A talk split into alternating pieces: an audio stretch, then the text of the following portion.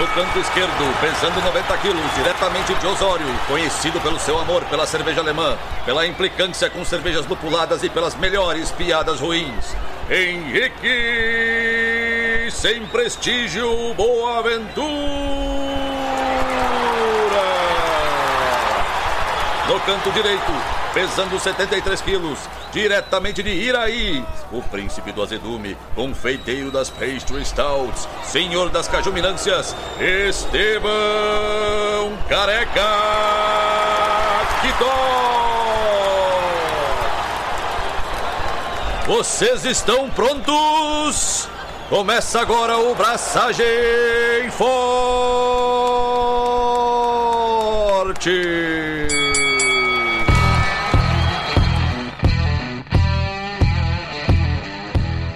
E aí, galera, Estevão da Suricato aqui. Alô, Loite Henrique Boaventura e deveria ter parado nas neipas. Cara, Ainda dá tempo. Dá pra puxar essa corda, dá pra desligar esse fio ainda. mas o mais engraçado do rolê todo, e eventualmente tem algumas pessoas que descobrem o podcast, fazem, né, vêm ouvindo um atrás do outro, e aí elas vão lá começar a ouvir o Estevão dizendo que nunca ia fazer uma German Pills e que não sei o quê, e que American Light Lager é uma merda, e aí o Estevão vai fazendo todas essas coisas. E elas vão começar ouvindo o Henrique falando mal de IPA, de NEIPA, de Reis IPA, que não é estilo, e agora o Henrique dizendo que tinha que manter as NEIPAs e parar só depois. Então, é sinal dos tempos. Eu tinha escolha de dizer, é, tipo, o programa é sobre IPA modernosa, IPAs mais recentes. Então, tipo, eu tinha que de alguma forma casar minha frase com alguma hum, IPA mais novinha. Entendi. Tudo bem. A gente entende, sem problemas. Mas já que tu entende, Estevão, já que tu entende esse meu lado obscuro, por assim dizer, esse lado que eu não deixo transparecer para as outras pessoas, que no mundo invertido eu gosto de cervejas lupuladas, diga o que você tem feito. Diga o que você tem feito além de adivinhar essas coisas ocultas. Cara, não tenho feito muita coisa. Sigo o capenga, sigo o mal de saúde. Idade chegando. Capenga. Costela bichada, doença que o médico não sabe o que, que é. Andaço, né? Tá com andaço. Andaço. Eu tô com andaço. Sei lá o que, que eu tenho, meu. Mas que a Patrícia não escute, porque senão ela vai brigar comigo, que eu deveria voltar pro hospital. Mas ela não vai ouvir, então tá, tá tudo certo. Vocês também não vão contar, que eu sei. Obrigado de nada. Enquanto isso, ela está ouvindo o programa ao vivo. Não, não tá, não tá. Apoiadora. Não tá, ela. Não tá, ela tem que te ouvir ao vivo, tipo, ela tem a opção de não te escutar nesse momento. Ela opta por não te escutar. Exato. Mas, cara, eu queria, antes de mais nada, agradecer, fazer um agradecimento aqui enorme eh, pra todo mundo que votou, pra todo mundo que foi lá e gastou uns segundos, uns minutos do seu dia e contribuiu pra votação do prêmio Lúpulo de Ouro do Surra de Lúpulo. Tive a felicidade de ser contemplado, agraciado com o prêmio de melhor cervejaria, cervejaria hum, com mais hype e melhor cervejeiro. Então, porra, só tenho a agradecer. Tem uma galera que, que, ah, que critica prêmio, voto popular e tal. E, tipo, mano, não vou chegar aqui e dizer que a voz do povo é a voz de Deus, não é isso, até porque o povo bebe American Lager. Mas. ah, Pensei que fosse até porque ah, o povo bebe American Lager e Deus não existe. Mas, porra, fiquei muito feliz. Fiquei muito feliz que a galera gastou um tempo do seu tempo e, porra, massa. Fiquei felizão. Eu confesso que o melhor cervejeiro, quando saiu o, anúncio dos prêmios, eu, tipo, hum, esse. E aí, porra, foi massa. Foi bem massa. Fiquei muito feliz. Muito obrigado a todos vocês. E seguimos trabalhando para fazer cervejas hypadas, não tão hypadas. Mas sempre tentando fazer a melhor ceva do mundo. Nunca conseguindo, mas sempre tentando. Valeu, gente. Quanta humildade desse jovem laureado. A gente fez a gravação, vocês não viram, mas ele terminou a gravação com um ramo de louro aqui, assim, ó. Do lado dos ouvidos aqui, das orelhas, na verdade, né? É um jovem laureado. Parabéns, meu jovem, parabéns. Reconhecimento merecido. Cara, e, e preciso fazer um comentário sobre a gravação. Eu não sabia de nada, né? E a gente foi convidado pelo pessoal do Surra pra participar da gravação, festa de três anos de Surra de Lúpulo e tal. E tava tudo, a gente tinha sido convidado há mais tempo e tal. E aí, o primeiro prêmio, o Leandro, ah, o hype, não sei o que, e o Leandro foi anunciar e a gente tava fazendo a gravação e a gente, assim como os nossos apoiadores que estão nos enxergando ao vivo aqui, com imagens, eu tava vendo o jovem Leandro. E ele começou a rir, ele começou a se bater. E eu, tipo, não, mano. O cara. Eu fiquei tipo, vai, ele vai, ele vai deixar escapar, tá ligado? Porque na hora deu pra ver que eu tinha ganhado, tá ligado? Aí eu meio que baixei a cabeça, assim, tipo, ah, vou tentar não fazer contato visual, tá ligado? Para não piorar a situação. Diga que você é arrogante sem dizer que você é arrogante. Eu olhei na cara dele e eu sabia que eu tinha ganho. Porra, velho. Sim, mano, mas é que. Não, mano, tu também, não vem com essa, falador. Não, não, não. Não me inclua nessa. A arrogância sua abraça. Ah, ô, mano, foi muito na cara. Diga que você é arrogante sem dizer que você é arrogante. Só isso. Ah, que trouxinha, velho. Agora ficou pensando, fui arrogante. Que trouxinha. Não, não fiquei pensando que eu fui arrogante, eu fico pensando nas minhocas que tu fica botando na cabeça das pessoas, velho. Eu? É, Nem fiz nada. tá me chamando de arrogante aí, velho. Eu e o, o resto do mundo inteiro. Acabou de me chamar de humildão, 30 segundos depois. É arrogante. É arrogante. Pra te ver, né, cara? A língua é o chicote do corpo. Entendi. Mas o de melhor cervejeiro foi massa. Foi massa. Foi massa. Esse eu tava. Hum. Mas enquanto tu não fica falando mal de mim, Henrique, e me chamando de arrogante, o que, que tu tens feito? Ao contrário de Estevão, que estava agradecendo todo mundo pelos votos, eu queria destilar meu ódio pelas pessoas que não votaram em mim por eu não ter ganho. Então, obrigado por nada. Valeu. Foi muito bom da parte de vocês isso. Mas eu queria fazer um agradecimento ao Chico Milani. Tô aqui, ó. Chico Milani até que inclusive tá fazendo uma conexão aérea agora e ouvindo-nos ou vendo-nos. E ó, tô com um copinho aqui, ó, da Andanzas. Copinho. Sabe aquele copinho que eu disse que eu queria, Estevão? Ele me deu. Massa. Então, um agradecimento. Tomando água. Podia estar tomando uma Catarina Sour, né? Poderia, mas eu, essa é a única coisa que eu não cumpri, mas porque eu queimei meu paladar com sriracha jantando e, tipo, seria injusto eu beber a cerveja depois de ter comido quantidades obscenas de sriracha. E ele veio junto com uma carta, uma carta, gente. Tipo assim, eu adoro ganhar presente e ainda vem uma carta, sabe? Eu, tipo, eu queria só agradecer pela, sabe? Foi muito querido da parte dele, assim. Tipo, pô, gostei pra caramba. Fiquei tocado. Eu, imediatamente eu falei pro Estevão, Estevão, estou tocado. Me sinto feliz. Recarregou minha pilha do dia, pode-se dizer assim. Então, viu, Estevão? Você é a segunda pessoa que recarrega você e depois Chico recarregou a minha energia também. Em homenagem ao Chico e como reconhecimento ao que o mimo que ele te mandou e a carta e tal, tu vai parar de falar mal de Catarina Sour agora? Eu vou ponderar sobre essa hipótese. Eu posso ponderar sobre essa hipótese. Eu vou tomar a cerveja dele e daí eu pondero. o Davi falando que Zirate é só um pouquinho mais pegada que biquinho. É não, jovem. Você tem que ver. Eu uso que nem ketchup, gente. É meio obsceno, assim. Mas outra coisa que eu fiz esse feriado, final de semana estendido, feriado, foi ficar mexendo nas minhas panelas, fazendo umas instalações elétricas, ficar trocando ideias aí pra montar uma caixinha nova pra controlar minha resistência. Tô pilhadaço por isso, tipo, tinha esquecido o quanto eu gosto de ficar mexendo com, com fio e com um monte de coisa que dá choque, assim, sabe? Tipo, tinha me esquecido isso. Eu trabalhei por muito tempo com isso. Por muitos anos, o meu despertador matutino, meu, não era café, era um choque 220 na mão. Era isso que me acordava de manhã cedo. Então, tava bem massa. Panela testada, resistência testada, sem vazamento, sem nada. Só fazer cerveja agora. Agora a parte mais difícil, fazer cerveja. Mas, tipo, tava divertido. Mas é isso, cara. Somente isso. Mas antes de a gente partir para o conteúdo real, oficial, para falar sobre IPAs e todo esse mundo, modernosos, lúpulos, etc., a gente tem alguns avisos importantes. Mas o mais importante deles é que o clube de assinaturas da Prússia Beer tá a todo vapor e já rolou a segunda confraria. Estávamos eu e Estevão lá provando a cerveja número 2 da IPA Suprema. Olha aí, IPA Suprema. Em busca da IPA Suprema. Então a gente continua a busca e a, a gente estava com a IPA Suprema 2, que faz parte da busca pela IPA Suprema. Enfim, eu errei o nome. Mas tudo bem, faz parte do jogo. Mas a gente estava lá com o pessoal da Prússia Beer, com uma série de outras pessoas aí. Abraço, Leandro, do Cerveja Fácil, pessoal do Surra de Lúpulo, pessoal da BR Hopcast, mais um monte de gente que eu me esqueci nomes. Desculpa, gente, eu sou péssimo para nomes. Mas foi mais uma sessão da confraria, foi divertido e partimos para a próxima. Continuamos em busca da IPA Suprema. E tava boa, tava bem boa, Selva. Na minha humilde opinião, melhor que a primeira. Mas então tá, gente. Hoje é- é a conclusão da nossa primeira minissérie. Picossérie. Picossérie. Picossérie. Picossérie. Ok. Uh, como vocês já sabem, a gente tem, eventualmente, volta e meia, temos séries rolando. A gente já teve a Será que Deu Ruim, a série sobre lúpulos, De Volta ao Início, a série sobre maltes. A gente tá no meio da série sobre madeiras, mas a gente achou um conteúdo que, cara, não, a gente precisa falar disso agora, porque, sei lá, meu, precisamos falar de IPA, né? Vocês estavam ouvindo pouco e tal, aí a gente precisou usar uma carta na manga. Não, mentira. Vocês não estavam ouvindo pouco. Sempre.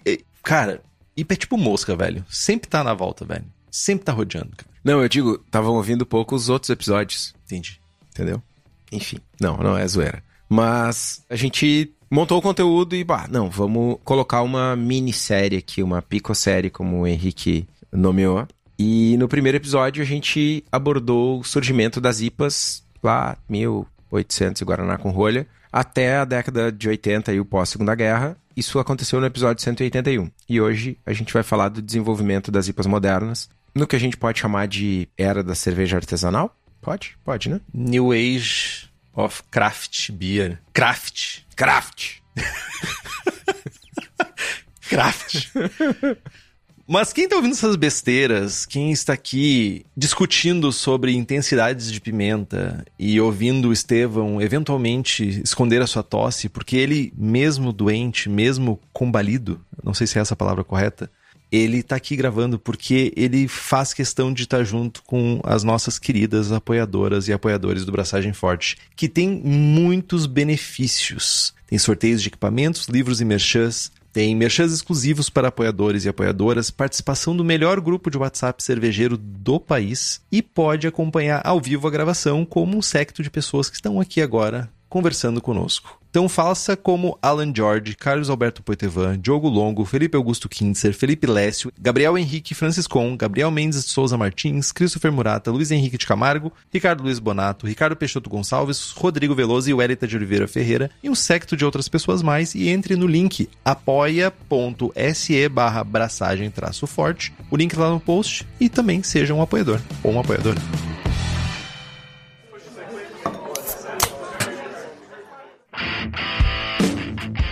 Então tá, gente. Hoje a gente vai falar sobre o surgimento das primeiras IPAs modernas e vamos passar por, cara, por todas as IPAs inventadas posteriormente, desde Double IPA, Session IPA até White, Brown, Brut, chegando até as papagaiadas atuais com lactose, fruta e enfim.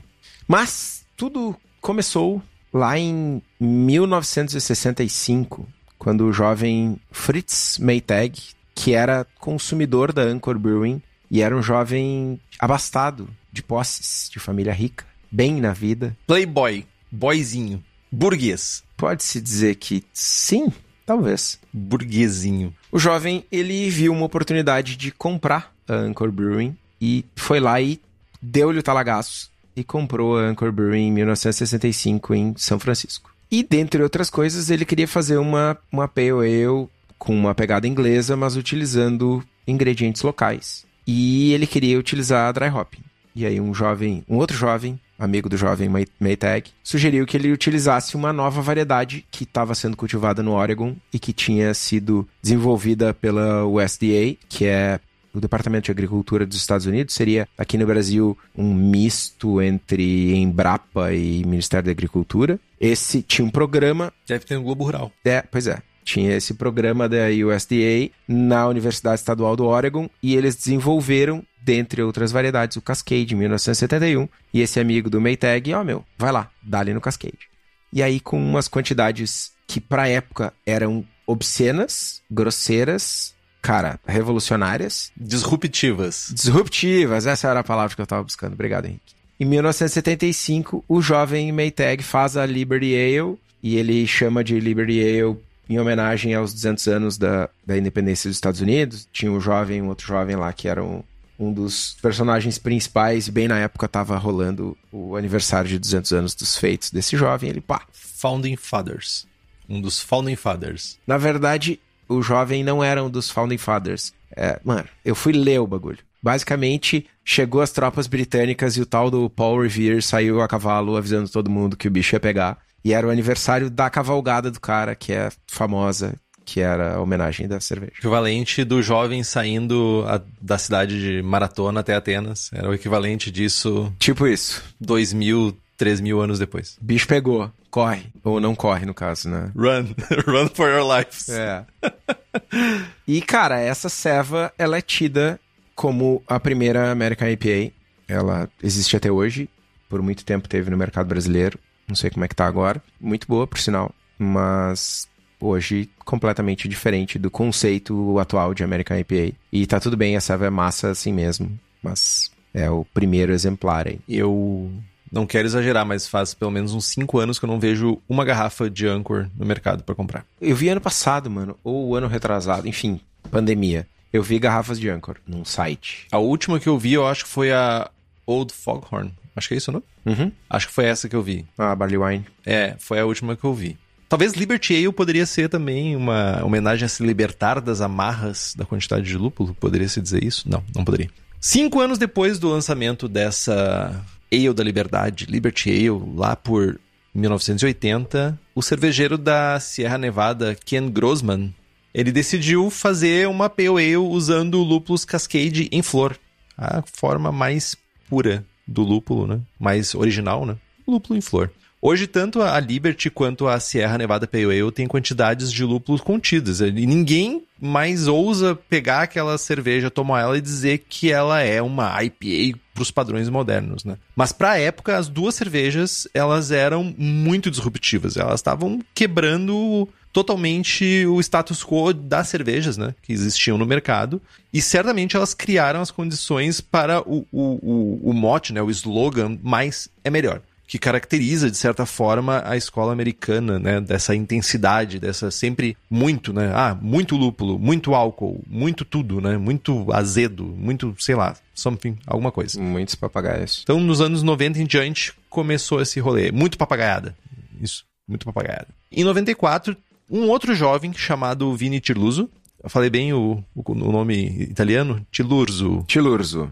Desculpa, faltou a, o, o sotaque produziu a Blind Pig Inaugural Ale, que depois lá de fundar a Blind Pig Brewing Company em Temecula, na Califórnia, lá em 94, o Tilurzo pegou a receita de IPA que ele já tinha, dobrou o lúpulo, pegou, vou dobrar a aposta, e aumentou a quantidade de malte em cerca de 30%, adicionando chips de madeira e fazendo dry hop por um ano durante a maturação. Ora, vejam só. Com em torno de 120 IBUs, essa cerveja é considerada a primeira das Double IPAs. E certamente ela construiu a base, né? Tipo, ela moldou os primórdios do que ia vir a ser, né? A icônica e tão bem falada, que eu nunca provei, eu acho. A Pliny the Elder. Eu não tomei, eu acho, a Pliny the Elder. Tomou aqui em casa num ano novo. Tomei? Uhum. Mas ele foi forte esse ano novo, né? Porque eu me esqueci.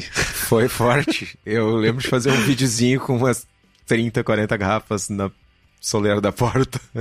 foi forte, foi forte.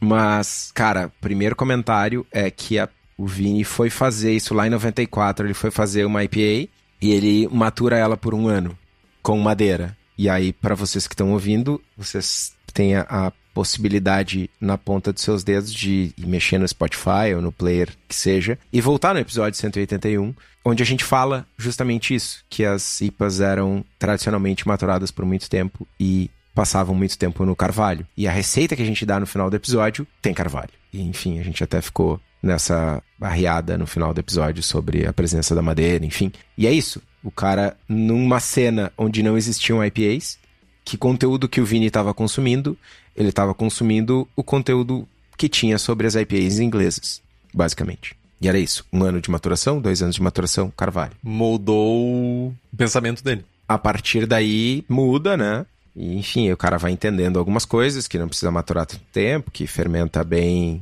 né? Se fermenta bem, não precisa maturar tanto, etc, etc. E o estilo evolui a partir disso. Mas é curioso como reforça tudo aquilo que a gente falou no episódio anterior. Uma coisa interessante, o Vini Tilurzo e a sua companheira, que também é sócia dele na cervejaria, são muito nice person, assim, tipo, todos os podcasts que chamam eles para conversar, o povo vai, explica e fala sobre toda a história. Tipo, são muito acessíveis. Pelo menos a comunidade norte-americana de cervejeiros e cervejeiras fala muito bem disso, assim, o quanto são empáticos e gostam de compartilhar conhecimento, sabe, sobre processo, dão receita da Pliny the Elder. Não se importam, sabe, dizer, ah, não é.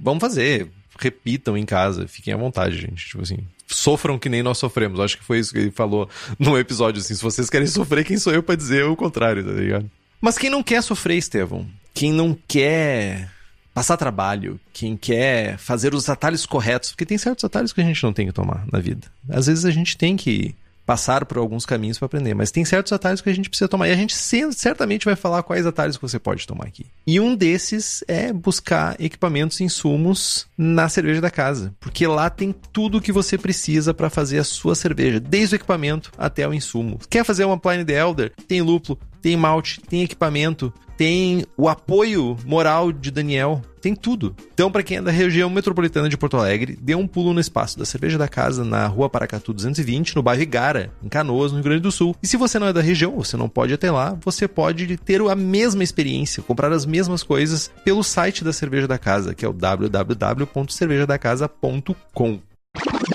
Em outra parte dos Estados Unidos, lá na Califórnia, no sul da Califórnia, começou a rolar um movimento que ficou muito comum e que a gente chegou a pegar um pouco aqui no Brasil, que era uma espécie de corrida para ver quem adicionava mais lúpulo na safra. Época cretina essa. Nossa. Em San Diego, algumas cervejarias bem famosas, como a Stone Brewing, a Green Flash, a Ballast Point, viram esse mercado de lúpulo surgir, emergir, e a cada novo lançamento, esses jovens eles buscavam mais e mais amargor, mais e mais lúpulo, mais e mais adições de lúpulo em cada IPA nova. A coisa toda meio que virou uma parada tipo, cara, concurso de comer pimenta. Ou os jovens que produzem pimenta, né? Ah, não, agora a Scorpion Moruga é a pimenta mais fodida do mundo. Não, agora é a Ghost Pepper. Não, agora é a Carolina Reaper. Sei lá. Enfim, a mesma coisa, né?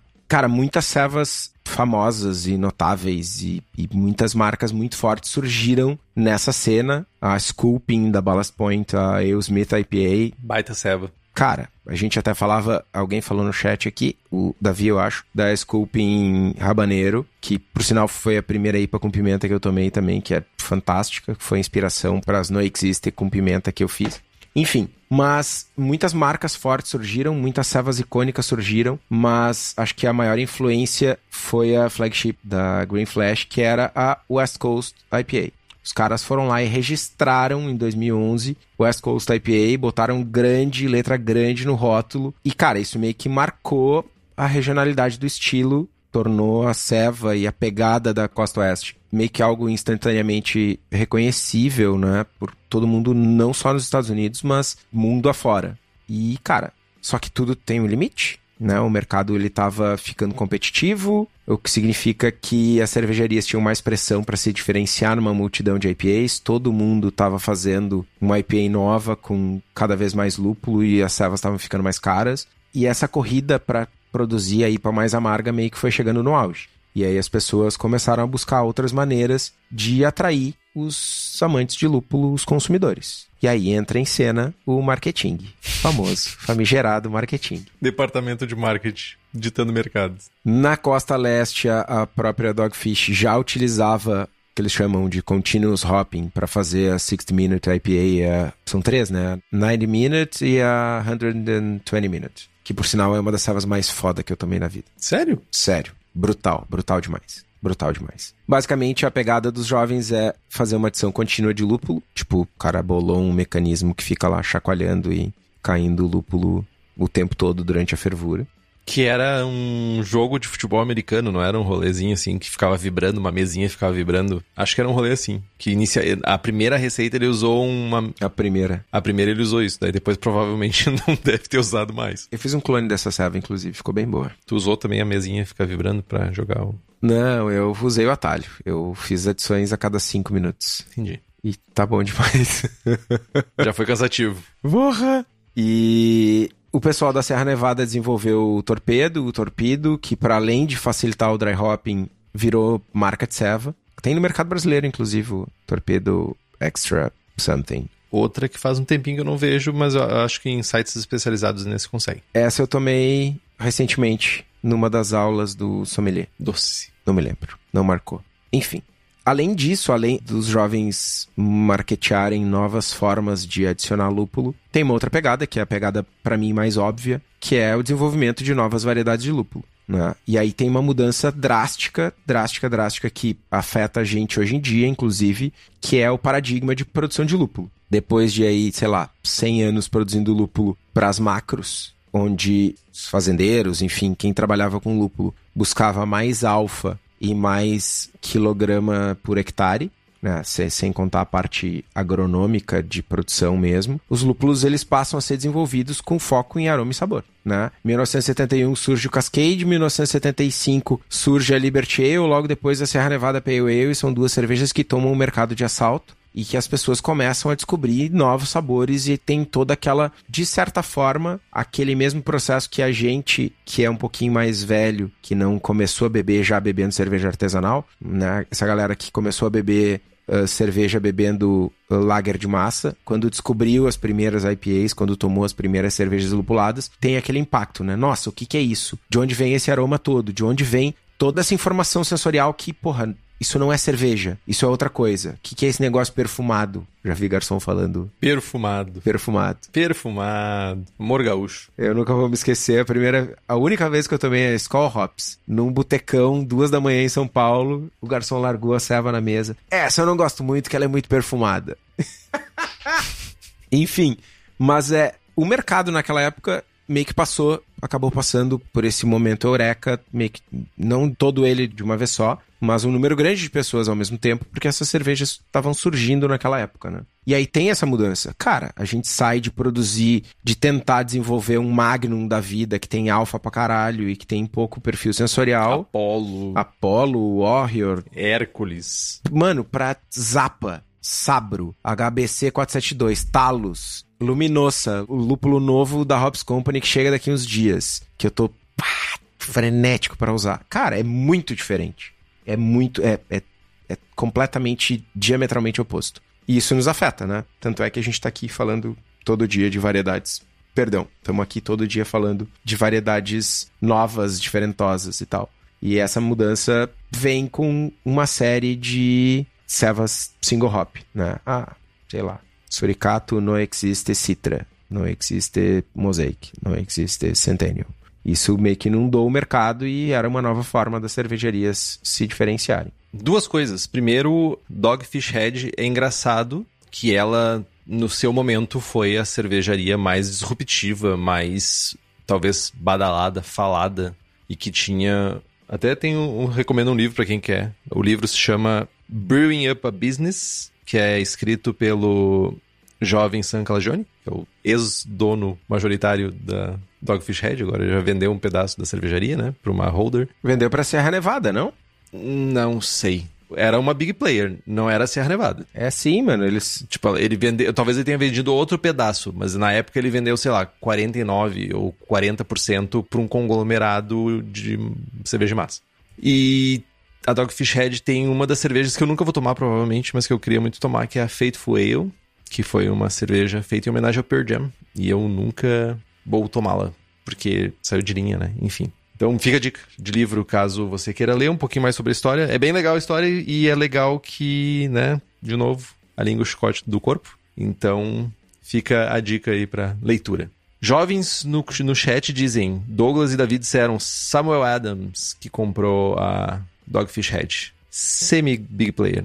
Ah, gigante big player, né? Boston Beer Company, algo assim, né? É, mas é grande. É o maior craft do, do mercado americano, né? Craft! Mano, isso é muito engraçado, porque a, a definição de craft da Brewers Association, ela foi aumentando. É, é tipo, são três coisas para tu ser uma cervejaria artesanal lá. Tu tem que ser independente, tu tem que ter uma licença do TTB lá, que é o, que é o mapa deles, para produzir ceva, e tu tem que produzir até um número X que muda todo ano, que é igual a um barril a mais do que a Samuel Adams produz, tá ligado? Se chama lobby, isso. É tipo o, o esquema de. Tem obras, obras se tornam públicas depois de um tempo. Tipo, sei lá, pensa aí num livro, Robson Crusoe, As Aventuras de Mark Twain. Esses livros, depois de X tempos, eles se tornam obras públicas. Qualquer pessoa pode reproduzir sem precisar pagar royalties. Com a exceção de Disney. A Disney, tipo, o Mickey já deveria ter caído em domínio público, mas é, tá sempre empurrando pra frente, né? Cara, mas no caso da cervejaria, imagina só, tu é uma das primeiras, tu capitaneou um movimento que é mundial e tu tá acolhendo e tu tá desde o início incentivando a associação, sabe, trabalhando pelo mercado e aí, porra, cresci demais, agora não sou mais craft. não sou mais, não faço mais parte do grupinho que eu criei.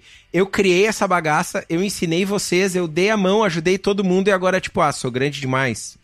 É foda, mano. Isso se chama investir no mercado futuro. É foda, mano. É foda. Não, eu, mas, cara, eu não tô falando mal do, do sistema. Eu só tô dando visibilidade. Até porque eu não tô nesse sistema, né? Eu só consumo. Mas, durante esse período de boom, né, que o Estevão comentou agora para cervejas lupuladas, as West Coast IPA meio que viraram né, um sinônimo para o movimento de cerveja artesanal em geral. Elas que capitaneavam esse movimento, né? Estavam lá na frente, sempre desbravando e talvez até mesmo introduzindo novas pessoas para esse mercado, né?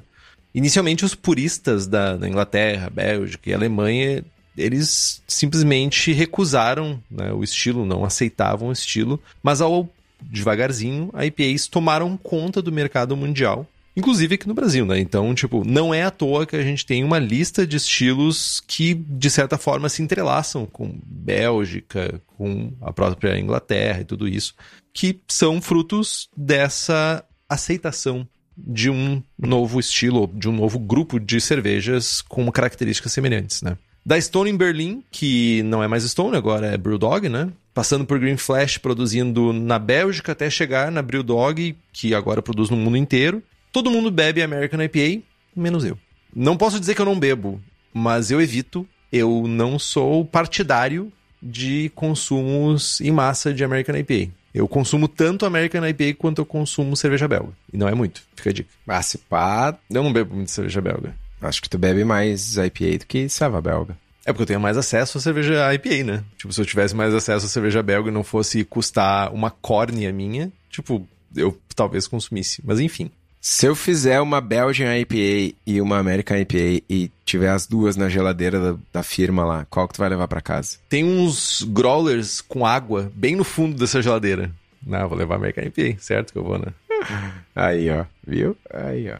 Porque a tua American IPA é boa, Estevão. Que eu sou fanboy da tua. Henrique Hophead. Hophead. E não só de, no, no, caso, né? Não só de American IPAs e West Coast IPAs vive um Henrique Hophead. Não é somente através desses estilos, né? Passando pela Pliny the Elder, da Russian River, que é um, de certa forma, o arcabouço né, das Double IPAs, uh, Triple IPAs, Quadruple IPAs, cervejas tipo Stone Ruination, Green Flash, Palette Wrecker. Cara, o nome, o nome é ruim, cara. O nome é muito bom, mano.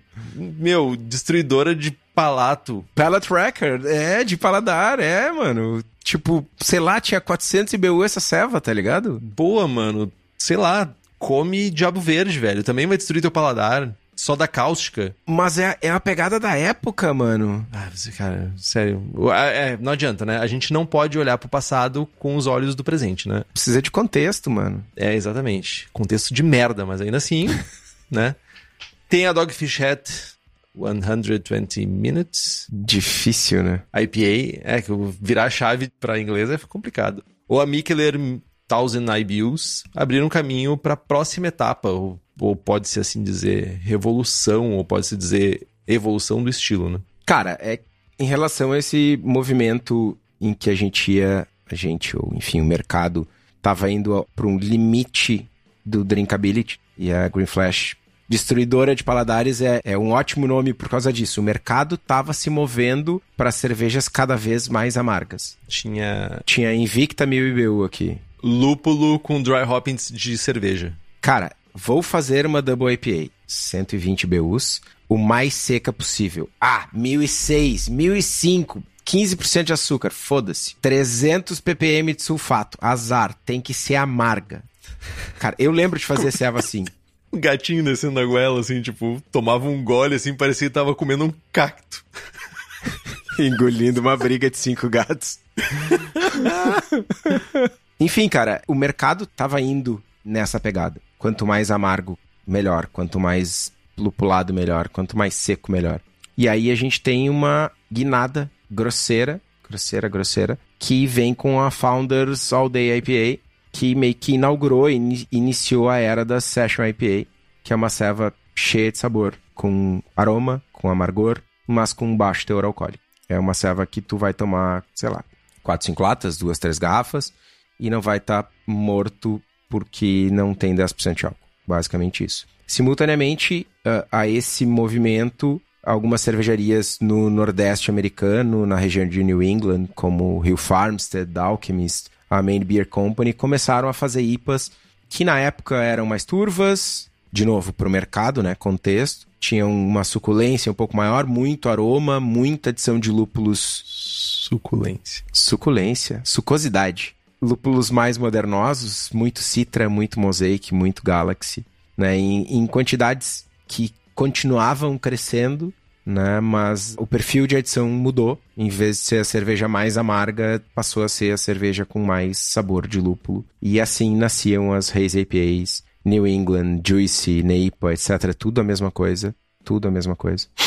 Tem muito mais uh, argumento para diferenciar uma American IPA de uma West Coast IPA, que ao fim e ao cabo é a mesma coisa, do que para diferenciar uma Neipa de uma Juicy de uma Haze. Né? Enfim, e não vou nem citar outros nomes que alguns jovens tentaram inventar no meio do rolê. Mas tem alguns exemplares que são icônicos aí. A Alchemist Harry Topper é a Haze IPA primordial. Acho que a gente já falou aqui da pegada do, do jovem, esqueci o nome dele, Jim Koch, acho que é isso. Que ele servia, primeiro que era, que foi...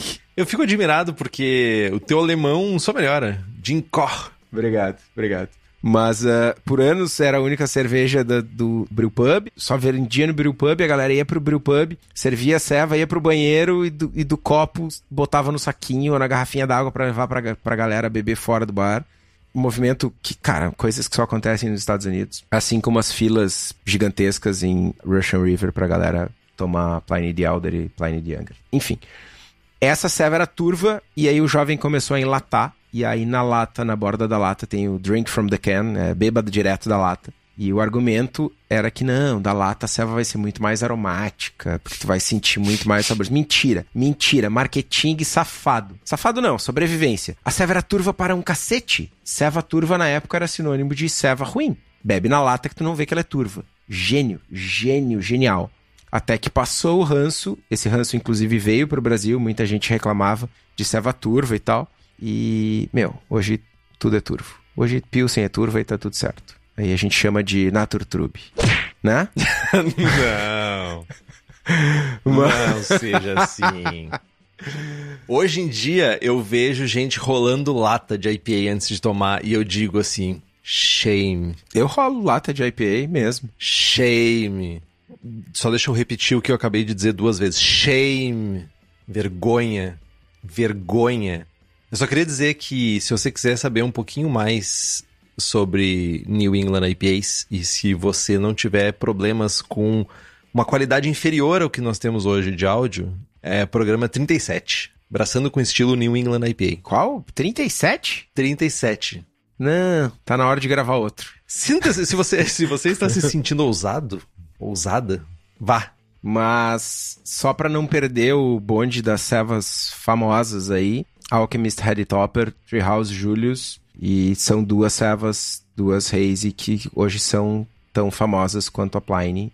A Pliny reinou sozinha no mercado como melhor IPA, Double IPA, melhor Double IPA, enfim. Melhor das IPAs todas, mas hoje ela divide o posto aí, aí com, com outras duas servas com pegadas um pouco diferentes, mas que são, dá para dizer, tão famosas quanto. A galera que é super geek, super do mercado, já meio que não tem mais essa, esse afã de tomar essas servas mas por conta da escassez e tal, elas ainda são muito hypadas, muito, muito hypadas. Sempre vai ter um Hophead novo querendo provar, Estevam. Essa é a grande verdade. Sim, cara, mas aí tem um lugar, velho, que tu pode chegar lá e comprar todas as melhores opções. Não tem escassez, não tem qualidade ruim, não tem nada. Cara, esse lugar é a Levtech, meu.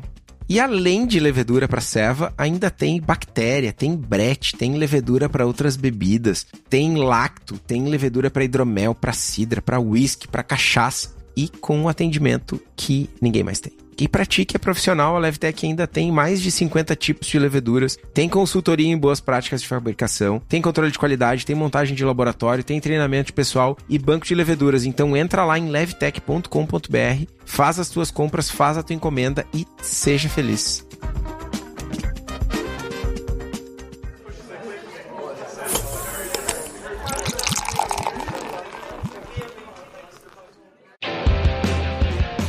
Nesse momento da história, lá ao longe, olhando no horizonte, você vê penas diferentes, penas com cores diferentes. Você vê um barulho ao longe dizendo. Não sei como é que o papagaio diz, mas é um papagaio. o papagaio diz que, que, que ele repete, repete, qualquer merda, na real, né? Se for para pensar, sei lá, vem falando cocô, não sei, cocô, não sei, batendo asa, né? Aí tentando captar, de certa forma, os ipeiros de plantão. Ai, eu vou ter um treco. E também buscando seu lugarzinho ao sol, algumas cervejarias, sei lá, se destacaram loucamente usando ingredientes extravagantes para dizer o mínimo.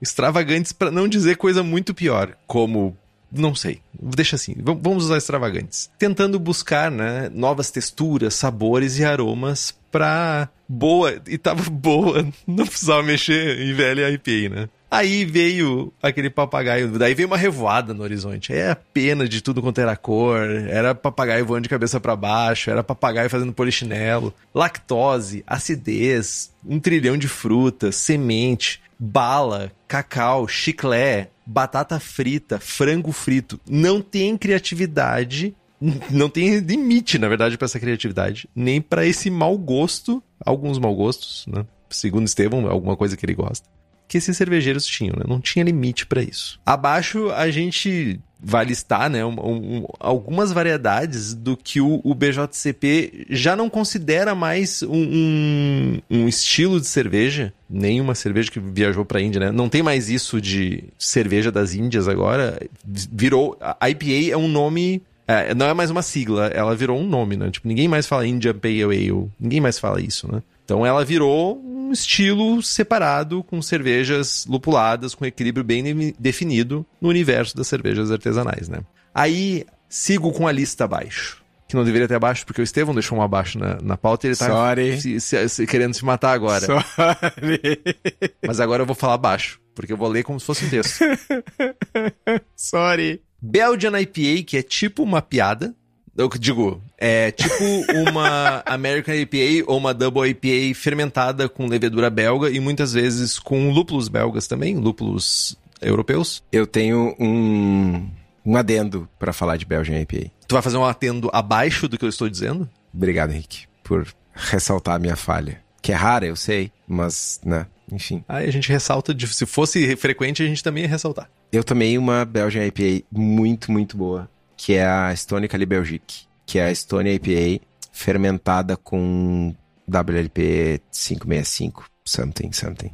É o Bastone? Bastoneio? Não me lembro. Fantástica Seva, mano. Fantástica. E... Belgian Saison. Só, só. Não, não era, então não era. Era uma das, das trapistas. Fantástica Seva. Nunca tomei outra boa. Eu ia dizer, tu marcou tanto o teu achado, é quase ter achado uma múmia, né, velho? Tipo, foi tão. Mano, eu fecho o olho e eu sinto o gosto da ceva, velho. Faz 10 anos. Eu trouxe garrafas pro Brasil. Não te conhecia essa época. Nunca mais, nunca mais. Nenhuma mais. Como é que é o nome dela? Stone Cali Belgique. Cali Belgique? Um bom, bom nome. Muito boa ceva. Aí nós temos Black IPA, que é tipo uma American IPA escura, preta, com um caráter de malte torrado contido. Ainda assim com caráter pungente de lúpulo, né? Brown IPA, que é uma IPA com malte caramelo e chocolate, tipo uma American Brown lupulada. Inclusive, as primeiras eram American Brown Ales que evoluíram. Tem um episódio sobre isso, inclusive, também em algum lugar no Braçagem Forte, procure. Red IPA, Red IPA, que é tipo uma American Amber Ale muito lupulada, uma IPA carameluda, mas não necessariamente doce. Rye IPA, uma IPA mais seca, condimentada por conta de centeio, mas não fique pensando em pão de centeio cheio de mil adições, né? Pense no centeio como cereal, não como um conglomerado de condimentos, como o pão de centeio geralmente é. Um erro também, White IPA, nome merda por uma cerveja merda. É uma IPA com trigo e levedura de wheat, coentro e laranja, que são opcionais, né? Brut IPA, uma IPA super seca e muito carbonatada, normalmente com adjuntos. É uma IPA que nunca foi. Ela é tipo. Não, eu não posso mais falar de Catarina. É. Brett IPA, uma IPA fermentada com Brett. Leve funk frutado e corpo mais baixo. Cara, confesso que eu tenho tido vontades de fazer uma Brut IPA de novo. Pronto, falei. Tu, tu quer humilhação pública ou tu quer que a gente te. Não, não, não. Não. Não vou fazer 2 mil litros, relaxa. Eu acho que eu vou fazer tipo 10 pra tomar. Só pra marcar? Não, eu já fiz, mano. Mas eu queria tomar. Tá, e por que tu quer beber Brut IPA? Sei lá, tô afim. Justo. E Brett IPA é muito bom, mano. Vá tomar banho, é muito bom. Brett IPA é muito bom. De todas as papagaiadas aí, a que vale é a Brett IPA. É, porque as próximas na lista abaixo temos Milkshake IPA, que é uma Haze IPA com lactose, baunilha e frutas. Um erro total. Sour IPA. Cara, dois erros não fazem um acerto. É simples assim. Sour IPA. Dois erros não fazem um acerto. Que é um blend, mas atualmente é uma base de IPA acidificada com lacto. E tem uso opcional de frutas. IPL, que é legal, é simpática, eu diria. Que é basicamente uma IPA fermentada com levedura lager, mais seca, não tão drasticamente lupulada. Ela é empática. Cold IPA, aí é o marketing. Marketing, departamento de marketing tentando fazer a nova IPA. É isso. IPA fermentada com levedura lager em temperaturas mais altas, quase uma antítese de uma mais seca com fermentação não tão neutra. É tipo assim, papagaiada. Cara, Isso é só marketing. E, cara, não, só, não, ela, só, é, só pra ela é fechar. diferente. Não, Ela é diferente da IPL, mano. Foda-se. Chave de merda. Mountain IPA. Foda-se. Meu, malta IPA não tem porquê, velho. Meu, Mountain IPA. É tipo assim, ó. Foda-se. Tipo, sério. Não faça mais nada. Só não faça isso. Só isso. Mountain IPA. Só isso. Cara, o, o mais doído da Mountain IPA era a galera falando, tipo, não, ela não é turva como uma Haze. E ela não é tão amarga quanto uma West Coast. É tipo, Sim, uma American Pale Ale. tipo, uma West Coast pouco amarga ou uma Haze pouco turva, tá ligado? Pouco turva. é- Talvez isso seja um dos meus maiores medos quanto a estilos. É na necessidade de se diferenciar, começar a fazer assim, não, não, mas olha só, essa é uma porter clara. Tipo assim, ó, é, é uma porter, tipo assim, clara. Ah, mas quantos exemplares tem? Meio. Tem meio exemplar no mundo. Mas é uma porter clara, então, tipo, é um estilo, sabe? Mas enfim, não quero ficar polemizando aqui mais do que eu já tô polemizando. Não, mas é de polêmica que a gente vive, velho. Tá, tu, tu virou Cidade Alerta agora? Se eu tivesse cabelos, eu pintalo, pintalozia de amarelo nesse momento. Ah, tu tem barba, comprida, inclusive. Tu pode assumir É, despassou a vontade já. despaço. Mano, cara, eu preciso gastar cinco minutos comentando essas- esses estilos. Eu preciso, é mais forte do que eu. Eu não vou conseguir avançar com a pauta se eu não falar, velho. Come, abre teu coração, Estevão. White IPA, vai se fuder com essa merda, mano. Meu, White IPA é uma merda, velho. Sério. White IPA é o, é o pior erro de todos. É um nome merda pra uma cerveja merda. Ponto. Mano, eu tomo 20 litros de Red IPA carameluda, mas não tomo uma garrafa de White IPA. Não, não, não, não, mano. Não, tá errado. Cara, White IPA parece um sabonete, velho. Parece um sabonete amargo, tá ligado? Um sabonete de losna. Com alfazema, sei lá. Não sei. É ruim. É ruim. Ponto. Red IPA, mano, eu, cara, eu, eu tenho a, vida de preconceito com Sevas Red Something, né? Porque sim. Mas aí o distrito tem a Old Ready, que é uma Double Red IPA. E tipo, bah, a gente fez a fusão e o Fred não, é uma ceva importante pra marca e tal, tá.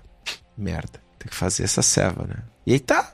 Fizemos o primeiro lote, dei uma mexidinha aqui, uma mexidinha ali. Mano, não é que a ceva tá boa, velho. Volta e meia eu chego no bar e tomo um copão. Tipo, tá, tem um caramelinho, é vermelha, tem- mas ela tá seca, bem lupulada, bem aromática. Passa. Podia ser uma White IPA, tu fala assim, né?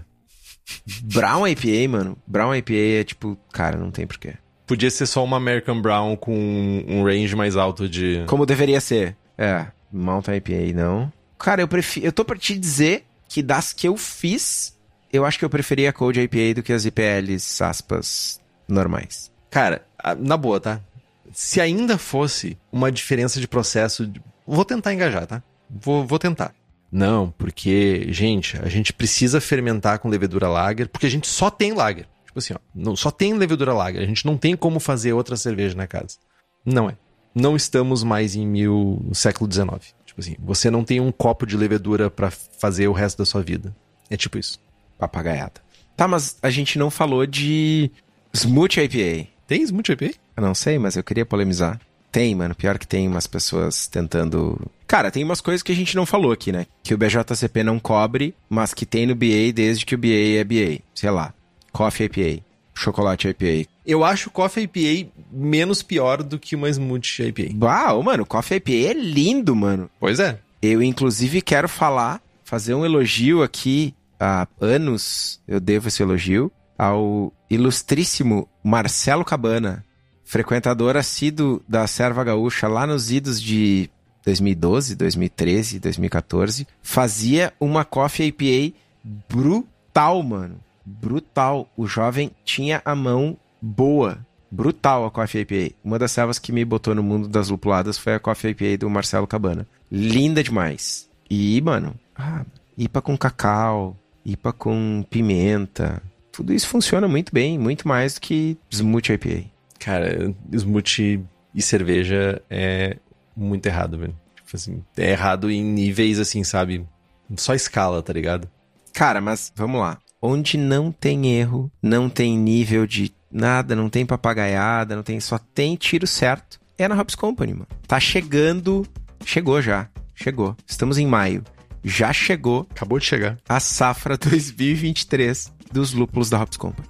Tem uma pá de coisa nova. Vários dos lúpulos que o pessoal trouxe, ou trouxe o extrata pra gente fazer a seleção dos lotes, ou trouxe os lotes que eles já tinham comprado para eu poder provar e escolher, decidir se eu ia comprar ou não, se eu ia. Cara, serviço fantástico, lúpulos fantásticos, todos eles com análise, análise de tióis e tal, coisa que é única no mercado brasileiro, sem contar que a Hops visita os produtores. Eles vão lá, vão lá na fazenda, vão lá no moinho, escolhem os lúpulos. Não, esse lote aqui eu preciso levar para o Brasil, porque a galera vai curtir. Mano, o serviço é fantástico e os lúpulos são melhores ainda. Então, se vocês têm interesse nos lúpulos da Hops, que é óbvio que tem, é só entrar no site hopscompany.com ou dar um salve para eles no Instagram e mandar ver. Ainda tem, ainda tem, não tá tudo contratado, então corre lá que vai acabar. Mas tá, falamos de um monte de papagaiada e esse episódio vai ficar marcado para sempre com o Henrique falando, imitando um papagaio falando cocô. Mas eu queria, eu queria perguntar, levantar o questionamento. Para onde vamos? Acho que a gente ainda tem um caminho longo para o desenvolvimento de lúpulos. Muitos dos compostos e das interações sinergéticas dos óleos que tem nos lúpulos ainda não são compreendidos. A cada dia a gente descobre uma coisa nova. Nos últimos cinco anos a gente teve um avanço tecnológico sobre conhecimento de lúpulo que a gente não teve nos últimos, sei lá, 50 anos. Informação do fonte voz da minha cabeça. Mas se eu não me engano, o jovem chefe do laboratório da Yakima Chief, num dos podcasts do Hop and Brew Something. Da Brew Network, que é sobre lúpulos? Esse mesmo. Ele falou algo nessa linha, então não é só a voz da minha cabeça, pode ser memórias da minha cabeça. Mas, cara, desde relatórios e análises mais detalhados até a gente chegar em uso de enzimas e leveduras geneticamente modificadas, né, a gente tem imensas possibilidades abertas para o futuro quando a gente fala de lúpulo e, é, e, cara, é impossível a gente falar de lúpulo sem falar de IPA. Vou testar um lúpulo novo. Onde é que eu vou testar? Não vou testar numa Keush, vou testar numa IPA. Ponto. Né? É a cerveja que é feita pro lúpulo, tá ligado? A minha grande preocupação acaba sendo não a papagaiada ou a pegada de quem tá produzindo, desenvolvendo lúpulo novo, fazendo IPA com, sei lá, batata frita. Mas a minha preocupação ela acaba ficando nos jovens que estão vendendo IPA pasteurizada e causando uma mudança grande na percepção sensorial do mercado e na formação de padrão do mercado. Né? tal qual a imensa maioria da população acha que uma Pilsen de verdade é uma glacial, ou uma Skol, ou uma Brahma, e não uma Urkel. Se tu pegar um bebedor de cerveja médio brasileiro e der uma Urkel, o jovem vai achar ruim. Vai reclamar que é muito amarga, vai dizer que não é cerveja, vai dizer que isso não é uma Pilsen. Né? E muitos jovenzinhos que estão por aí tomando cerveja, no, cerveja artesanal, acham que uma IPA fresca é muito amarga e muito perfumada, porque estão acostumados a tomar IPA cozida vendida no petão de um litro e meio por 10 pila na gôndola do supermercado. Então, cara, é muito fácil, e não é uma corneta pra ti, Henrique, mas é muito fácil a gente chegar aqui e apedrejar o cara que tá fazendo o Smooth IPA. Ah, porque o cara tá inventando moda, não sei o quê. Mano, dipa cozida ninguém reclama, velho. Eu reclamo. Qualquer supermercado tem 47 IPA cozida no, na gôndola. Eu reclamo de todo o espectro.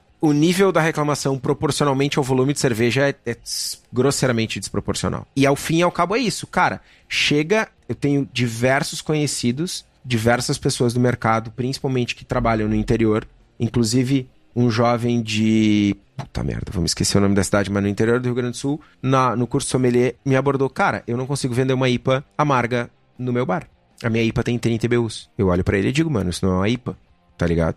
Por quê? Porque o público dele não consegue, não gosta, não toma. Vinculou o nome a outra coisa. Saca? E aí a gente desconstruiu, é tipo American Lager sendo vendida como Pilsen, é a mesma coisa. Isso me incomoda e me preocupa muito mais do que o cara que tá fazendo o Smooth IPA, que, mano, esse cara vai alcançar cinco pessoas, tá ligado? Essa serva vai vender 500 litros, não um tanque de 100 mil por vez, saca? Sim, faz sentido. Olhando por esse teu prisma, faz todo sentido.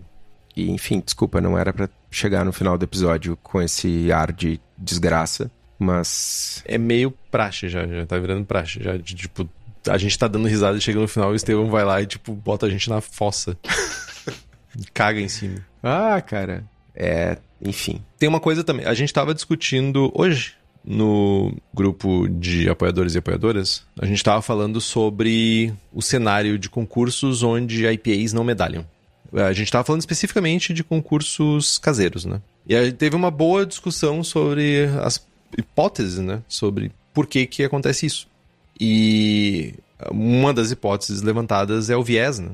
Que é as pessoas estão moldando uh, o paladar de acordo com o mercado e não conforme o estilo, né? E daí juízes e juízas acabam avaliando as cervejas esperando que seja sempre uma Julius, por exemplo, e sendo que existe um espectro, existe toda uma gama entre uma Julius e uma cerveja boa ainda, mas não tão intensa, sabe? Então, isso é uma parada também complexa, como tu falou, né? A gente, o mercado, cervejeiros e cervejeiras tentando expandir ainda mais os horizontes e buscando cada vez mais aroma, mais sabor e tipo vai chegar um momento que tá, mas isso aqui também é IPA.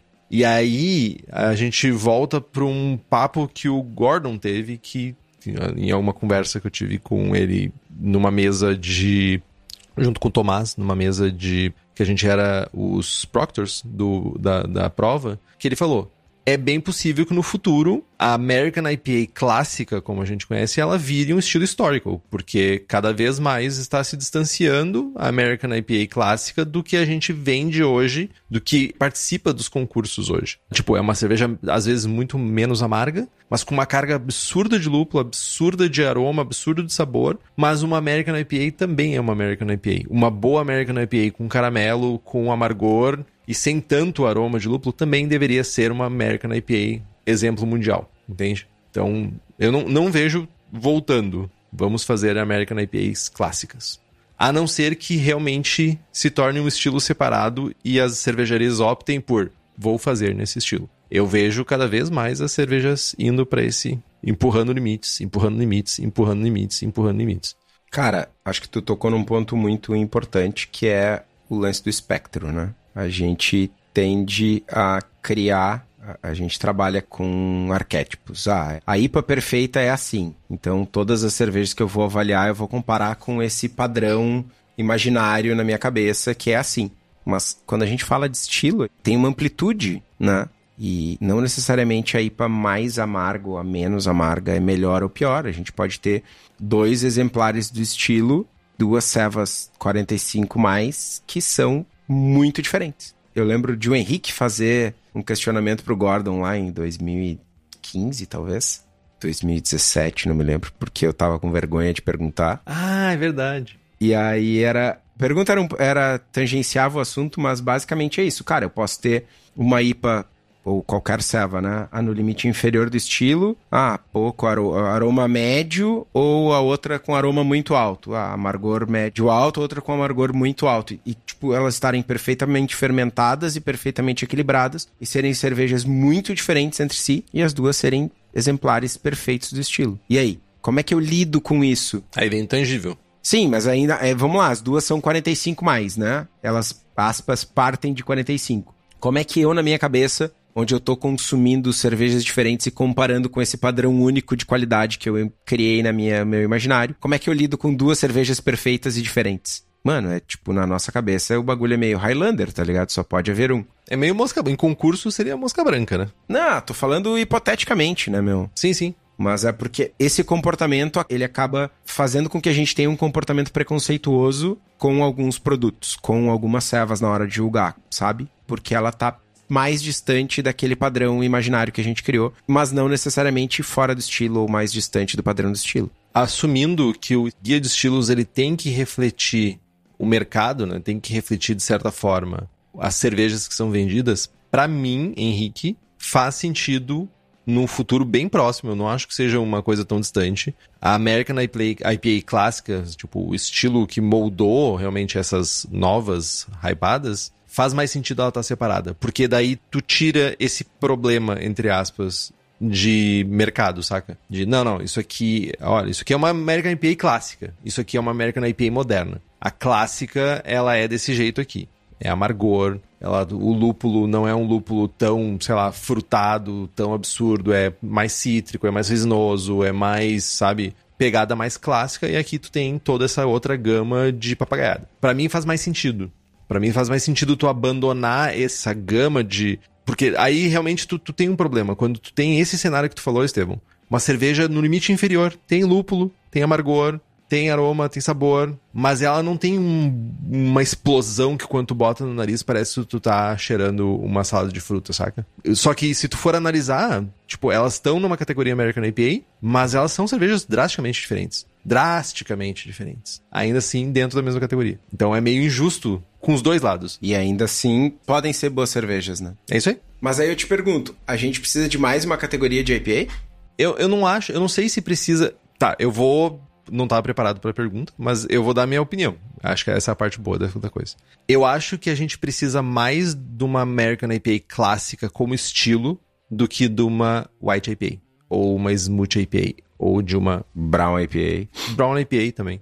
Tipo, acho que faz mais sentido se a gente for comparar o que que é. E, de novo, isso eu tô falando de uma Liberty Ale que nem hoje nem mais seria uma American IPA, mas vamos pegar uma Sierra Nevada, que talvez ainda seja um tenha um laço ainda, pelo menos com os padrões do estilo hoje. Pega uma Sierra Nevada IPA e pega, sei lá, pega uma American IPA hypada aí, Estevam. Chuta uma aí que não seja uma haze. Não sei.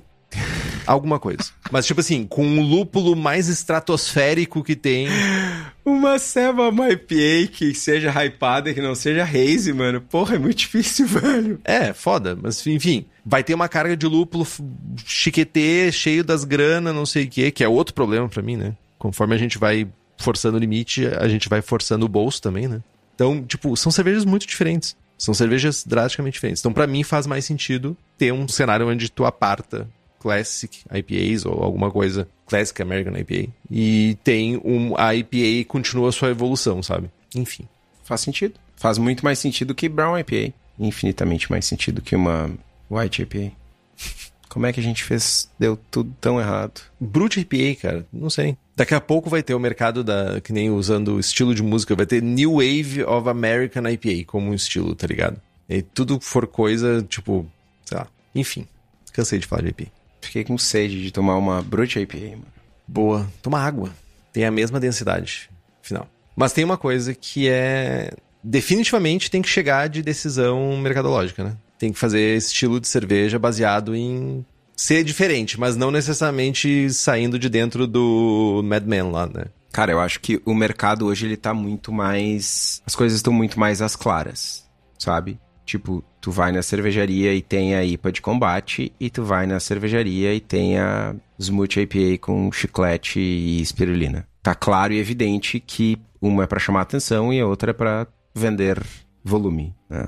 Então, essa divisão é mais marcada, assim. Eu acho que esse movimento de, de marketear, cara, a gente já falou um milhão de vezes aqui, meu. Olha os jovens na Inglaterra botando meio por cento de lactose para vender milk stout e dizer que é bom para saúde. Esse comportamento vai continuar existindo a cervejaria XPTO vai continuar fazendo a papagaiada para chamar atenção. E tem aquelas que vão executar bem, tem aquelas que vão executar não tão bem. E no meio do caminho tem os jovens que são mau caráter mesmo e que vão tentar se aproveitar. Nesse cenário, mais informação é sempre benéfico e a gente, enfim, sempre benéfico é meio foda, né? Nós estamos num momento de de informação demais e tal, mas é, o que eu quero dizer é que as cervejarias elas estão cada vez mais vendendo no local, vendendo para consumidores mais próximos, reforçando relacionamento com o cliente e tal. E isso meio que atalha, assim, muito da papagaiada ruim do marketing, tá ligado? Tipo, chega alguém lá no bar e pergunta, meu, por que que tu fez a Tutti Smoothie? Mano, fiz para chamar atenção. Fiz porque eu queria fazer uma Smoothie IPA, uma Smoothie Sour com chiclete e queria fazer barulho, tá ligado? Era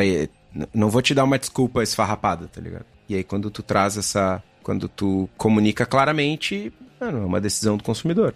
Não é tipo, ah, vou botar meio por cento de lactose aqui e te dar um migué de que tu vai ser mais saudável e que tua mãe vai ter mais leite para os teus irmãozinhos mais novos, tá ligado? Justo, quando tu assume, tipo assim, gente, é, é papagaiado. É, exato. Olhe para mim. Eu sou legal. Eu sou legal, eu pinto o cabelo de amarelo.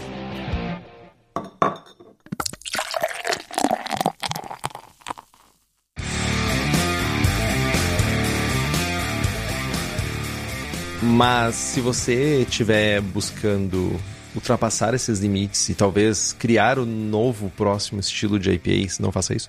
Tem dois livros para recomendar: The New IPA, A Scientific Guide to Hop Aroma and Flavor, do. Como é, é o nome do jovem? O...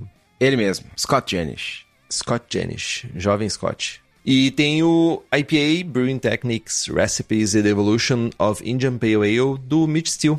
Então são dois livros que podem criar a base para você formar o seu próximo estilo de IPA.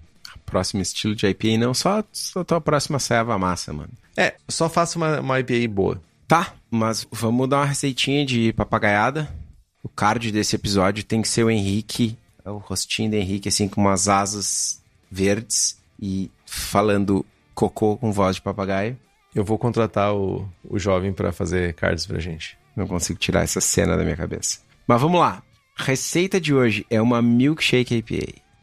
Caju minado. Ceva da Suri. Parâmetros para 20 litros. Eficiência de 65%. OG 1072, FG 1030, cor 4 SRM, 50 BUs de amargor, 6% de teor alcoólico.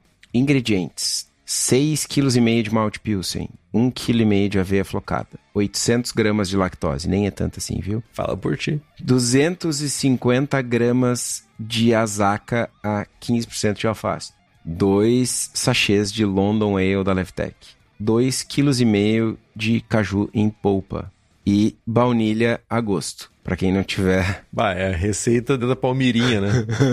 baunilha a gosto, velho. Cara, é que o baunilha a gosto é porque é. Assim, o que eu recomendo é que a galera faça o próprio extrato de baunilha. Compra a fava e faz o extrato. Só que, mano, é, são quantidades para fazer 20 litros é, é, é muito difícil. Aí o recomendado é, ah, meu, compra um extrato de baunilha. Mas ainda assim, extratos de baunilha são muito diferentes entre si. Tem extrato que tu usa 3 ml, tem extrato que tu usa 50. Então, a gosto, testem. Mas tem um fornecedor famoso de extratos naturais no mercado, que é o seu Wilson Lara, a famosa WSL Brawl Flavors. Então, aproximadamente 13 ml de extrato de baunilha Madagascar do Sr. Wilson Lara resolvem para essa serva. Eu me remexo muito.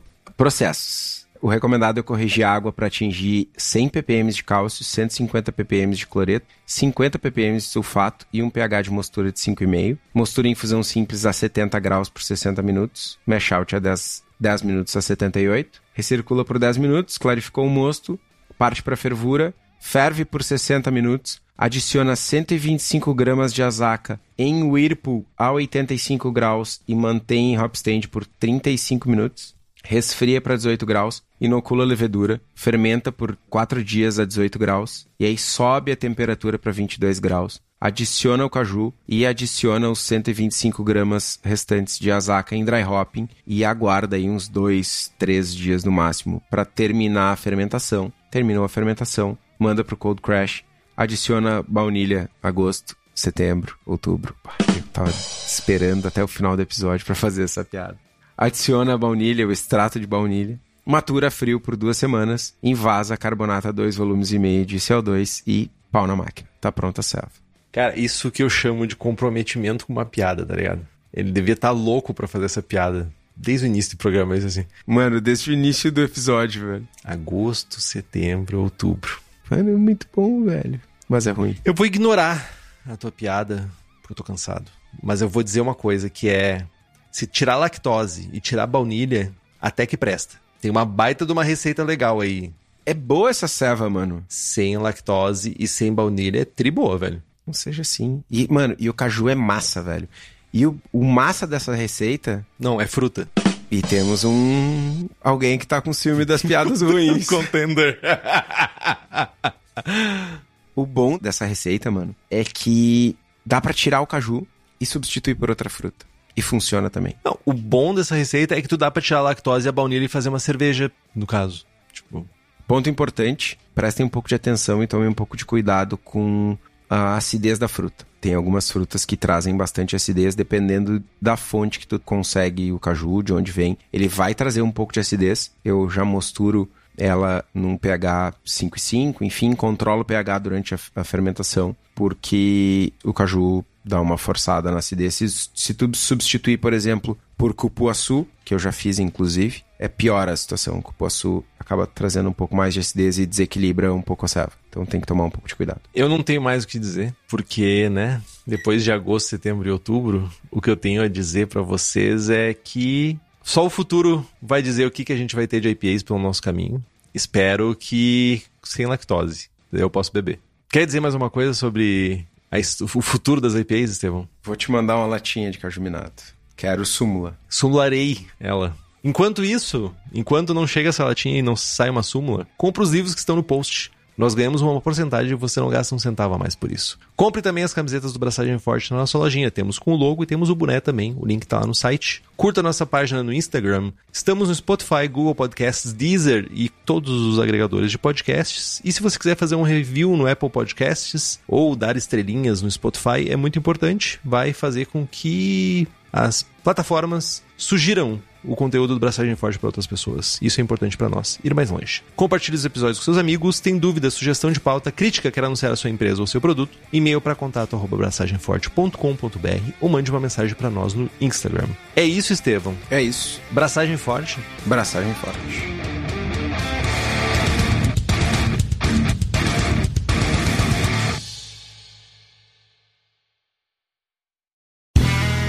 Este podcast foi editado por Play Áudios.